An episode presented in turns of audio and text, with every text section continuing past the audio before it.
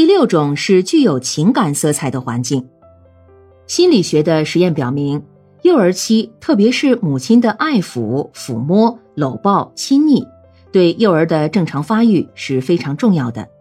少了它，就像饮食中缺少维生素一样，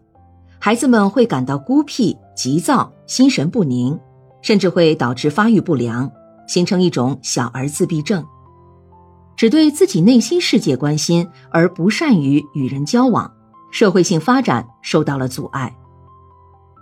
随着幼儿年龄增大，社会性特性增强，幼儿不满足仅仅由双亲方面带来的情感交流，而希望来自社会范围内的情感需要。这时，他们就对周围富于情感色彩的环境表现出浓厚的兴趣，而且产生强烈的介入愿望。特别是幼儿园中伙伴之间的情感交流，老师亲切的态度，成人对他的接纳的态度，都是这阶段幼儿渴求的情感交流。因此，幼儿园环境的创设应当注意这个特点。老师经常和小朋友交谈，真诚的关心他们，使他们感受到老师像妈妈。小朋友之间讲友谊，提倡玩具分享活动。在对幼儿进行品德教育时，注意情感的熏陶，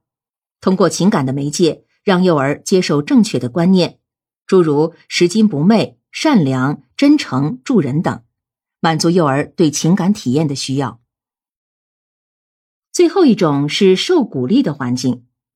幼儿由于其特定的生理和心理特点，对自身的言行往往缺乏评价能力。